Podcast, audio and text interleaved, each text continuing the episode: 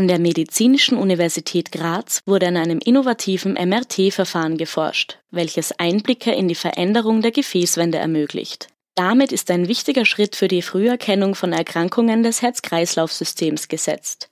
Maßgeblich an der Forschung beteiligt waren Diplom-Ingenieur Peter Opriesnik vom Klinischen Institut für medizinische und chemische Labordiagnostik und Privatdozent Gernot Reishofer von der Universitätsklinik für Radiologie der MedUni Graz. Was generell mit diesem Untersuchungsverfahren gemessen wird und welche Vorteile das innovative MRT-Verfahren mit sich bringt, beantwortet Reishofer.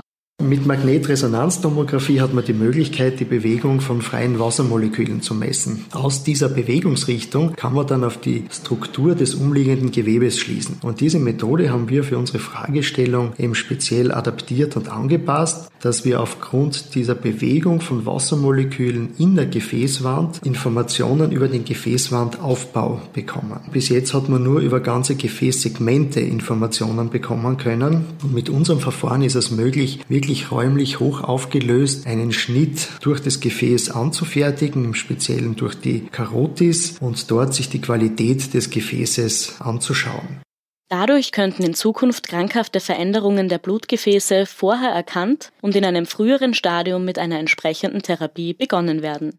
Laut Angaben der WHO zählen kardiovaskuläre Erkrankungen zu den häufigsten Todesursachen in Europa. Deshalb kommt der Früherkennung dieser Krankheiten zweifellos eine tragende Rolle zu. Diesbezüglich ergänzt Reishofer die Idee dahinter oder die klinische Relevanz ist, dass man weiß, dass bei arteriosklerotischen Veränderungen im Gefäß sich die Gefäßwand vom Aufbau her ändert. Wir wollen untersuchen, ob man eben mit diesem Verfahren diese Gefäßwandänderungen schon frühzeitig erkennen kann, bevor so arteriosklerotische Veränderungen wirklich evident werden, bevor sich ein Plaque bildet, dass man eben vorher schon aufgrund von Änderungen in der Gefäßwand abschätzen kann, da wird es vielleicht gefährlich, da wird sich was bilden oder nicht.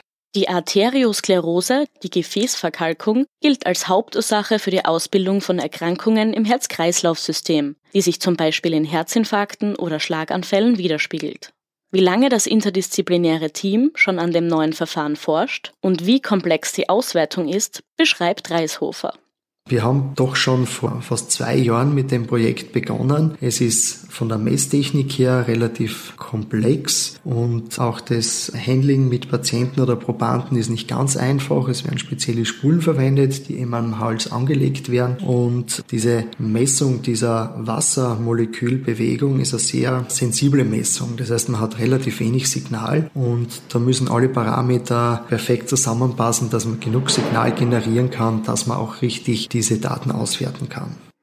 Für das Webradio der Grazer Universitäten Valerie Therese Taus.